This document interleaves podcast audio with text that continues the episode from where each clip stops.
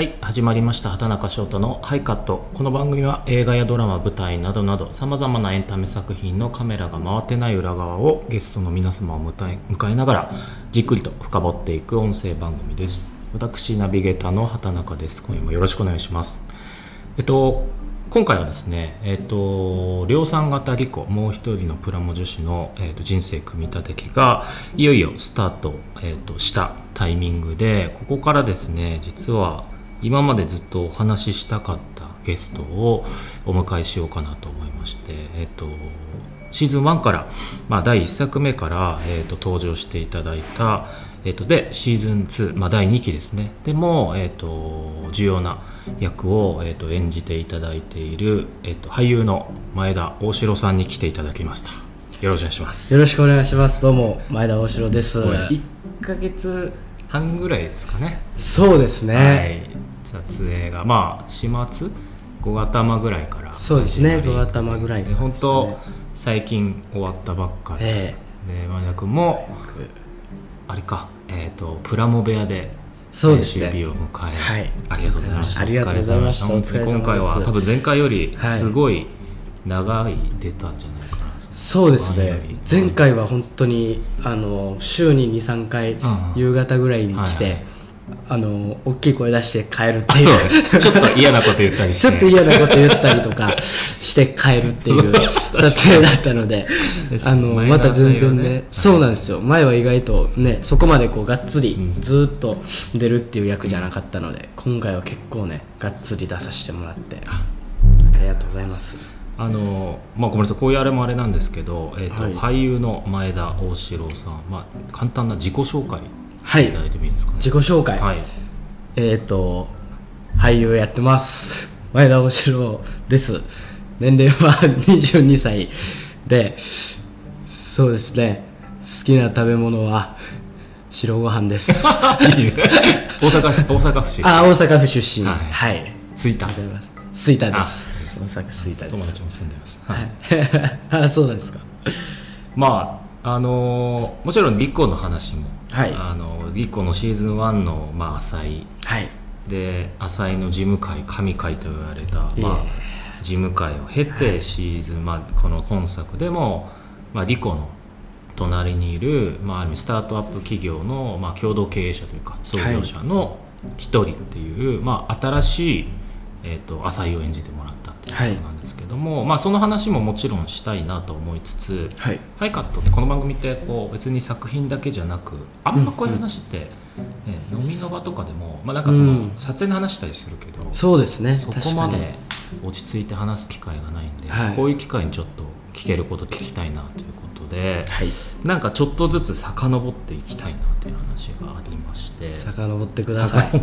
やっぱぜりひ。そうなんですよ。だから今日聞こうと思ってた最初は、はい。まあ、芸能、まあ、やっぱり前田君って皆さんご存知かはあれですけど前田前田っていう、はい。まあ、そのワードだけはもう誰もがどっかで聞いたことあるんじゃないかなっていう、うん。まあああのお笑いコンビ漫才コンビというか、はい。まあ、少年のっていうね子供のっていうか、漫才コンビがあれは何年ぐらい前なの？15あれ年ぐらいは17年前とかですかね。16年前17年前。ぐらい。そうするともう6歳とか5歳とか？そうですね。6歳7歳とかですかね。小学校1年生だったので当時が。それはそれが芸能界というかのきっかけなの？いやでももともと3歳の頃から実は子役をやってまして、なのでスタートは子役をやらせてもらってたのがスタートでそっから漫才を経てまた今お芝居の方に戻ってきたって感じなんですかね。なるほど。子役をやりなんかそれってきっかけはあったんですか？子役をやるきっかけですか？あ漫才を。そうそうそうそうそう。子役からこ漫才はなんか事務所のこうレッスン養成所みたいなところレッスン行ってたんですけどそこでこうなんかなんかと特別講習じゃないですけど、レッスンの中でこう漫才をこう学ぶみたいなのがあってそれで兄貴も同じところに入ってたので、一緒にレッスンに行ってきて、ああそうです前田幸喜で兄貴と一緒にそのじゃあそこは兄弟やし2人で組んで、ん。じゃあやってみましょうみたいな、で構成作家の人がこうゲストでというか、うん。講師として来てくださってだからそこでネタが1本もらったんですよね、うんうんうん。その人が書いてくれはって、でなんかまあもともとこう関西出身っていうのもあって、僕ら2人ともお笑いすごい好きだったので、それもあってなんかネタが1本あるぞと、うんうん。僕ら兄弟には。で m 1とかどうみたいな。出てみいひんみたいな。ふうに言われてえなんか出てみようかうんみたいなあれ m 1出れって出れるもんねこそうなんですよ。あれって別にしかも事務所も別に入ってなくてもいいですし、予選って誰でも受けれて、でじゃあなんかこう記念受験じゃないですけど、そのまさか優勝したろうとかないですし、まあなんせ1本しかネタないんで、とりあえずなんかちょっと m 1ってやっぱ毎年見てたし、受けてみようみたいなんで受けたのが漫才を人前でやった初めてのきっかけでほんならなんかこう2回戦、3回戦と。一本で？いやだからもうびっくりですよみんな。えどうしよう？みたいな、やばい1回戦受かったけど、ネタどうする？みたいな。で 1回戦と2回戦って1週間しかなくて、スパンが。はいでその1週間でもう1個新しいネタを書いてもらって、もう学校から帰って家で覚えて、でなんかカラオケボックス入って、あの2人で練習してみたいなのをやって、なんかもうとりあえず急いで覚えてそれまた2回戦でやって、で次3回戦行ってみたいなのをこう繰り返しましたね。その年がえもう準優勝準決勝？準決勝。そうですね。すごいね。ね。びっくりそれですよ。結局2本ぐらいでやりきったってこと？そうですね。多分日本で。まテレコにこうやって。はいとかでやってたと思います。純潔ってでも敗者復活あそうですね。枠もあるやつ、はい。ってことはなんかあのなんか並びにいたってことはある。そうですそうです そうです。あれってなんかもう結構テレビに映る人っていうか。そうですね。あそこはだからこうテレビ映ってたんじゃないですかね。えー、そう。だからもう本当わーって芸人さんの横にちっちゃい子たちが。そうですそうですそうです。ではい。あそうなんだ。でそこからまあそれで多分ちょっとこうねテレビとかぱい出たんですか。そうですね。そうですね。それがきっかけでこう最年少漫才コンビみたいな、あの風に言ってもらえて、うん。でいろいろこう最初はもうそれこそこう報道番組といいますか朝のこう、報道バラエティみたいなところに呼んでもらったりとかしてそこからこうネタ番組とかに呼ばれるようになって、でそこからこうバラエティとかがバーってこう呼んでいただくようになりましたね。それってだからある意味人生の初ブレイクみたいなそうですね。それがどんぐらい続いたの？12年はそれが結構。あれどれぐそうですね。でも12年とかじゃないですかね。続きましたね。いやなんかもうそれがやっぱ鮮明にはい。覚え『笑点』とか出た『笑点』出てないんじゃないですかね。いやなんか俺なんか前田前だってそこで見たようなイメあージぐらい。そうですか。出たんかなじゃあ。かでもなんかそうやっぱりでもまあ12年経ってやっぱだんだん大きくなってくるじゃないですか、はい。あとまあ悲しいかなメディアとかも、うん。なんかこう一巡した後、はいはい。はいまあ、子供でこんなうまいみたいなのって、はい。一巡した後大変なところはあるじゃないですか、はい。でももともとは子役から始まって、はい。でまあちょっと漫才ってきっかけで一回、まあ、ブレイクというか日の目を浴びて、でそこから、まあ、漫才やりつついやでも自分たちのあれは違うよなみたいのがあった。全然ないんですよね。そのこうまた漫才からじゃあここを機にこう芝居の方にみたいな、うん。っていうよりかはこう今おっしゃってたようにやっぱりこう小学生漫才コンビとしてのこう鮮度というか、うん。やっぱまあどんどん落ちていくじゃないですか、うん。でまあ仕事もこうなくなってて、で,、まあ、でも僕らは別にそのすっごいこう仕事、まあ、当時ねまだ小学校12年とかで、まあ、学校も別に仕事と同じぐらい楽しかった、うん。大事でしたし、そんなにこうこの仕事で一生食っていくみたいな気持ちでもなかったんで、別に特に焦りがあったわけでもなく。まあ、普通に学校生活も楽しいしそうなんですよ。むしろねそれが超侵食されちゃうとそうそうそれはそれでまた不健康なはい、っていうのもあってだからこうすごい焦ってたとか、っていうわけではなかったんですけど、なんかその辺からでもこう漫才とかバラエティもやりつつなんかこう兄弟でドラマに呼んでもらったりとか、うん。それこそこう是枝監督の「奇跡」とかもそうですけど、うん。こう兄弟で映画に呼んでもらったりとかなんか2人前田前田という2人なんだけども前田後期前田大城っていう一こう子役というか役者としてのお仕事がなんか徐々に出てきて、だからその漫才を求められることがなくなっていったこのタイミングとちょっとかぶりつつこうそういうお芝居の仕事がちょっとずつやるようになってきて、うん。だからこう切り替えたというよりかは、うん。自然とそうなっていったっていうような感じでしたね。なるほど。まあだからまあやっぱ小学校とか中学校って一番、ね、学校も楽しい時期というか、はい。ちゃんと行かなきゃいけない時期の時にまあはちょうど学校生活も楽しい、まあ、やりつつ、はい。ちょっとずつ芸能界はやりつつで。そうですね。でいやなんかあの前田君のあのまあ一個の、まあ、すすごいなとか尊敬する部分で言うと、はいはい。ねこあの今年、はい。去年か。あ。慶応大学を大学ですか？卒業。はもう今年ですね。今年か。の3月に。今年か今年の3月に卒業して、はい。だからこの前まで文武両道じゃないけど、はしっかり大学行ってはい。でまあ役者もやってたっていう生活、うんまあ4年間や4年で卒業した？そうですねあ4年で、ちなみに高校受験して大学行った？いやえっとね大高学校から高校まあ普通に試験入試で入ってる？英語入試で大学は入りましたね。そうなんだ。何学部だった？の総合政策学部っていう。ああうちの大学にもあった。そうありました？うんなんか一番楽しそうにしてるやつああそうです。一番楽しそうな学部になりました。国際系とかはい。なんか一番枯れてんなあの部って思って。うんそうですね。結構だからまあ慶応は知らないけど。いやいやでもそのイメージのまんまだと思います。結構みんなすごい自由ですし、うん。あんまりこう総合政策って、まあ何でもいいんですよね結局、はいはい。何をやってもよくて、はいはい自分がやりたいことをほんまに各々がやるっていう。だからある種こう良くも悪くも専門性は全然ないですし、だから必修とかもほとんどなくて、うん。自分が取りたい教授の授業でとかが多かったのですごい楽しい4年間でしたね。見たってこと？いや三田は行ってなくて、あの SFC っていう湘南藤沢。SFC なんだ。そうなんです。あそうなんだ。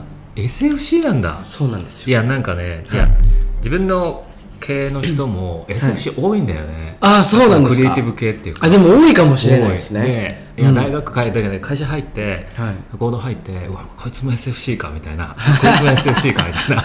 なんかノリが SFC だなみたいな。えどうなんですか？そのノリはえ田中さん的には。わ悪いわけじゃないんだけど、はい。なんかみんないやノリが良くて、えでーなんかこう楽しんできましたっていう感じがああでうん。なんかいいなみたいな。ななんかすごいあの多いから、はいはいはい。SFC はいいね。楽しそうだなとそうですね。楽しかったですね。なるほど。まあで今年3月卒業していやはい。でもそれもすごいよね、じゃんでもその勉強と,、はい。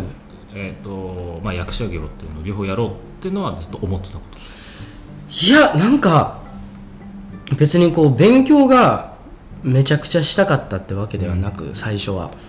なんかあれだったんですよね。こう僕高校が堀越学園っていうあの高校に行ってたのであの、まあ、授業はこう普通にこう一般受験した、いわゆる一般コースって言われるコースがあって、で僕らはこうトレイトコースって言われるこう、まあ、芸能活動とか、よく学校を休む人らが集まった、あのコースがあってで、まあ、ホームルームとかだけそのトレイトコースっていう中でやるんですけどなので基本的にすごいこう距離が近くなったりとか、仲いいのってそのたった11人なんですよ、男女合わせて僕らの学年って。男の子が5人女の子6人、でだから、まあ、あとはその一般コースで授業は受けるんですけど、まあ、なんかちょっとやっぱりその授業のたびに来て、うん。授業だけ受けてまたその、ね、休み10分休みとかはそっちの教室に帰ってたので、まあなんかその距離もなんか絶妙な距離のままの子もやっぱ、クラそうス感じゃなかった。クラス感はちょっとそこまではなくて、まあもちろん何人かね仲いい子とかいましたけど、ってなるとやっぱり一番仲良くしてたのがその同じこう同業者といいますか、しかいなかったんですよ。でまあ中学までは地元だったんですけど、なんかこうこっち東京出てきてこう初めて入った学校が高校で高校でそういう同業者と一緒にこう過ごしたので、なんかすっごい狭い世間を生きてるなっていうのはやっぱちょっと思ってて、でしかもこう高校生の時の、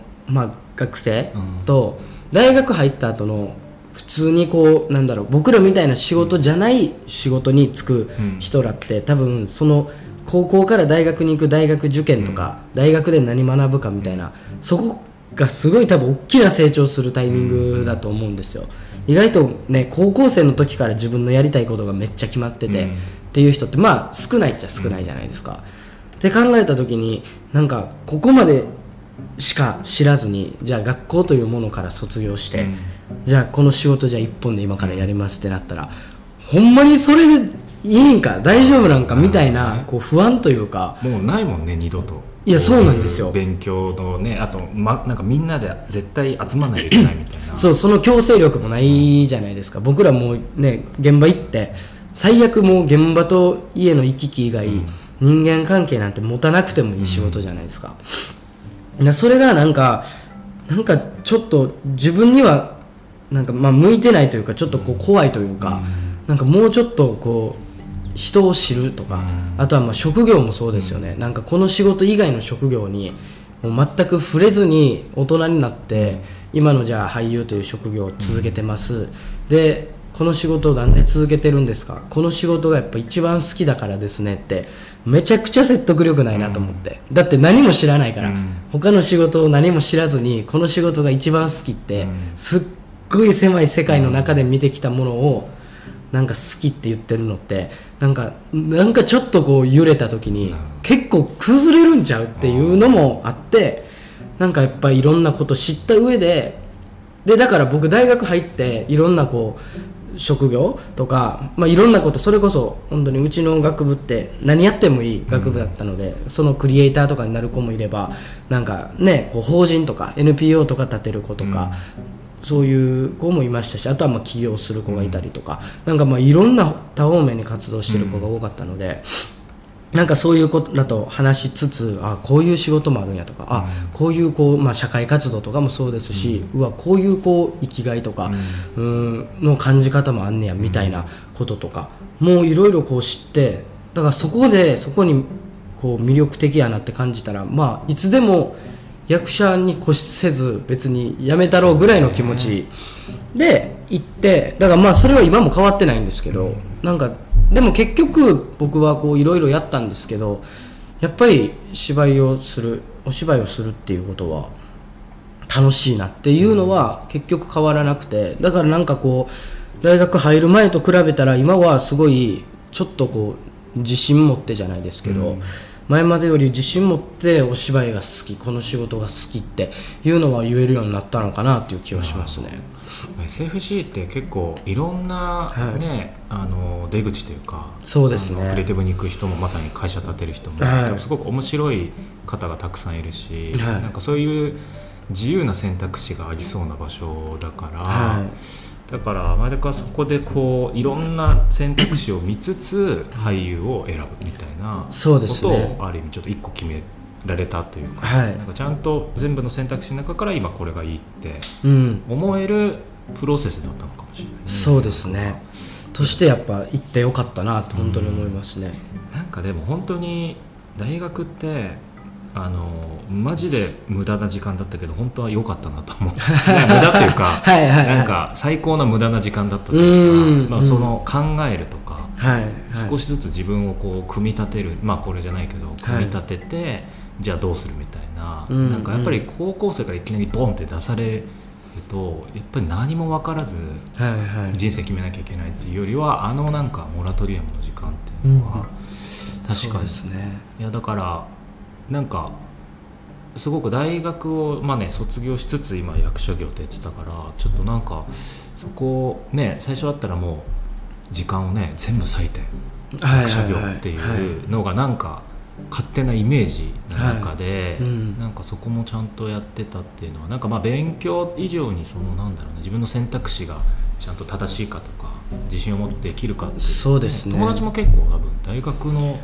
多いんじゃない？いやでもいや、まあ、少なくは多分ないと思うんですけど、とはいえやっぱ僕らはこうコロナ真っ只中の大学生だったので。そうか。この3年。そうなんですよ、ね、まさにあのニュースになってる。はい。コロナ大学生コロナ大学生だったんで、めちゃくちゃオンラインだったんですよ授業が。ええだ1年、うん。一年の時だけ丸1年通ってうん。授業行ってたんですけど、もう2年からはずーっとこうパソコンとにらめっこの大学生活だったので、なんかねそれこそだからそのめちゃくちゃバカなこととかは、そんなに実はしてないんですよね。そうなんだ。はい、で僕ねてかまあ皆さんそうですけどこう二十歳ねなるまで、まあ、おかお酒って飲まないじゃないですか、そうまあ大学生 はい。ねあれですけど、まあ皆さん大学生でもやっぱ二十歳までお酒って飲まないので、こう飲み会とかもやっぱ1年の時は僕サークルとかも入ってたんですけど、なんかやっぱその場にいるのも、まあ、それはねこういう仕事してるっていうのもありますけど、なんかやっぱ場にいるだけでもこう勘違いじゃないですけど、うんうん飲んでると思われたりすんのもあれやなと思ったんで、うん。やっぱ二十歳になるまでは飲み会も「すいません」っつって断って、ねほんまにノリ悪いなと思いながらも先輩たちにちょっと事情も説明して「すんませんけどちょっと僕こうこうこうでちょっと二十歳になったら絶対飲みましょう」って言ってた人たちがオンライン中にまあ卒業してったんですよね。だかあらそそれはすごいまあ悲しかったですけど、まあ仕方ないというか、でやっぱりこの仕事ももちろんそのオンライン授業の時も続けてたので、その時はその時でまた世間の目もありますし、まあ仕事に迷惑かけれないっていうのももちろんありますしやっぱ当時ね飲みに行くっていうのはやっぱりどうしてもで,、まあ、できない。まあてか皆さんねもちろんそれもね、緊急事態とか出てたのであれだと思うんですけど、まあ、外にねこう飲みに行くとかってまあなかったじゃないですか、っていうのをしてるうちに、ね、どんどん先輩とかが卒業していったりとかっていうのもあってなかなかこう飲むってとか遊びに行くとかっていうのがなかなかできなかったなとは思いますね。じゃあ大学生のそのわちゃわちゃしたあの青春みたいなのが本当1年生の頃ちょっと感じたぐらいでそうですね。うん、あとはもう本当4年のうん。もうラスト半年とかは、まあまあみんなでそれこそこうご飯行ったりとか、遊びに行ったりとか、たちょくちょくできましたけど。なるほど。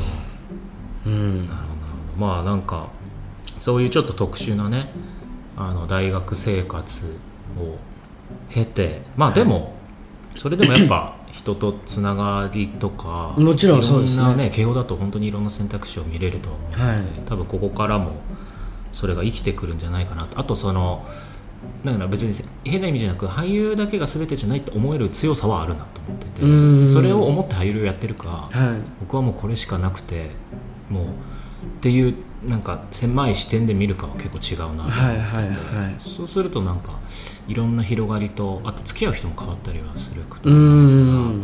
なんかその考えはなんか面白いなって。そうですね。まあなんかねどっちもの良さがあるんでしょうけどね、こう俺はもうこの仕事にかけてるっていう、こう人のこうなんやろな。もうこうギリギリのこう、輝きというか泥臭さみたいなものがもしかしたら僕にはそこまでできない瞬間が今後来るのかもしれないですけど、でもなんかやっぱね潰れちゃうなって思っちゃうんですよね、どうしてもこう固執しすぎると、なんかどうしてもねこう辛いこととかしんどいことも多い職業だとも思うので、ん。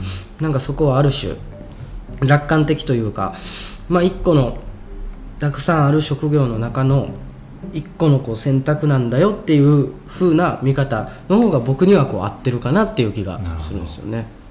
なんかちょっと前半戦はい。前田君のなんだろうちょっと学校とか前田メダの話から、なんですかねちょっと人間的なはい。とこ柔らかい部分から入れたんで、そうですね。い、やだからまあそれを経て今ちゃんと役者っていう俳優業をされていると思うんだけどちょっとここから、まあリコの話、はい。はいはい1ミリも今してないので。1ミリもしてなかったですね。そうです。よ今これはリコの何かが聞けるんじゃないかで 聞いてる人が多いかもしれない。ほんまや。そうですよね。このタイミングでの僕と畑中さんのラジオ。こいつら全然リコのリの字もずってへんやんっていう。まだやめないでほしいですねきっとそうですね。いやいやこっから話していくので。はい。ちょっとじゃあその話もこのまま続けたいんですけども、はいまあ、量産型リコ、えー、と昨年と今年ということで、まあ、リコという作品の前田君の、まあ、印象とか、はい。まあ台本見たあれでもいいんですけど、はい。オンエア見てもいいんですけど、はい。どんなイメージというか印象？どんなイメージ？どんな作品だなっていうか。あーでもすごくこううん見やすい作品ですよね。すごいこう、なんだろう。結構こうまあ輪によってもですけどあのーすごいこう人のこう人生のすごい大事な部分をプラモデル通して話したりとかなんかそこをこう通じてこう教えたり教わったりとかっていうのがあると思うんですけどでもなんか全然こううん説教臭いとかなんかこうこうこうですよだからこうなんだよみたいな、こうそういう決めつけみたいななんかある種のドンっていう強さみたいなんではなく、なんか気づいたらなんか背中に手が置かれてるみたいな、なんかちょっと温かいな、ちょっと後から後ろから押されてるなみたいな。なんかそういうイメージですかね、こうまあ、抽象的なイメージですけど、なんかリコってこうそういうこうマイルドさというかなんか気楽に見れるけどちょっと見たらなんかなんか良かったな、ん。ちょっとはちょっと元気出たなみたいな、なんかそういうこう、うん、まろやかな作品なんじゃないかなっていう印象ですかね。なるほど。あでもなんかすごく捉えてる気がするというかはい。なんかこの作品が持ってる温度感というか、うん、なんかねストーリーがものすごく何かあるっていうわけじゃない。そうですね。ドラマなのに何かみたいな、うん、だ前回なんて特にそうだね。何にもないですよね。そうだね。ほとんど、ね、進んではない。進んで進んでないですもんね。何も。まあある世界のある会社の一部を切り取ってただけだから。うん。ね。だからそれもすごい不思議やなって、まあ、今回またちょっと違うじゃないですか、会社をね立ち上げるって設定も違いますし、前回のリコちゃんってねこうプライベートな部分ではありましたけど仕事とかそういう部分では何にもして してないって言ったらあれですけど、毎日チラシ折って 封筒にそれを入れるだけの仕事葛藤もクソもないみたいなね仕事でしたもんね、そうだね。いやだから まああれそうね。第一期は本当になんだろうな。なんかそうなんか音楽とかコンセプト量産型も含めて、ゼンマイのように同じ日々を繰り返しているっていう、うんなんかそういうコンセプトがちょっと裏にあって。えー、だからあーなるほど。はいああいうなんかあのものをずっといつも畳んでるとか、はいはいだからなんか物語が進まずずーっとこう同じ日々を、ななんだろういい意味ではいはい。ふわっと繰り返しているってあいうータイムリープしてるみたいな。そうそうそう。その中で日々問題がちょくちょく起きてくるみたいな。あそういうあれやったんですね。でもなんか結構そういうことのがリアルなんじゃないかなみたいな、うん普通に生きててもうすんドラマみたいな話ってあんまない。うん1年に1回、そうですね。2回ある話で、はいはいはい。だからなんかそれをあんまり急激に描かず、うんうん。なんかあんまり会社軸は進めないって決めた思いはあるかうんらでもなんかその分リコちゃんがどう心が成長するみたいな、うんそこはね。そこだけはやってたかうな、ん。だからリコちゃんがちょっと変わったっていうのがはい。10話がに変化が出るっていうのが、うんうんうん。なんかワンのものだったのかなそうですね。うん。なんかもうリコの成長は本当に多分ねワンの頃はすごいこうみんながこう応援もするやろうし、うん。多分どっか自分の弱い部分とこう重ねるというか、なんかすごいこうね人間誰しもやっぱ弱い部分とか、こうそれこそ会社では見せない部分とか、人の前では見せてないし、なんかこう威張ったりとか、まあ、自分にこう嘘をついてとか、うん。まあ嘘ではないけどちょっと背伸びしてとか、まあ、人間ってやっぱねかっこつけなんで、どうしてもそういう部分ってみんなあると思うんですけど、誰しも。なんかその見せたくないこう弱い部分というか弱い部分をこうなんかさらけ出す潔さというか、がやっぱねワンの時はまあまさにですけど、すごいこうリコちゃんにはあってなんかそっからすごいこう勇気をもらえたりとか共感とかはすごいみんなあったんじゃないかなって思いますよね。ちょっとまあ、今ワンの話をしたんですけども、はい。まあ、ここから新というか、はい。もう一人の方の話をしたいんですけど、もうでも30分ぐらい喋ったのでええそうなんですか。ほとんど前田君のはい。あの学生時代の話になってプライベートな。でもちょっと今リコちゃんの話が出てきたんで、はい。はい。ちょっと次週というかはい。次は、まあ、新量産型リコですね、はいはい。ちょうど。これ配信するところには1週目が始まった。お明日明日おあのまあ今撮ってる意味だと明日だから。はいはい。なのでちょうど2話目以降の話をおおいます。なのでちょっとハイカット今週のゲストは量産型リコから俳優の前田大城さんに来ていただきました。ありがとうございます。ありがとうございました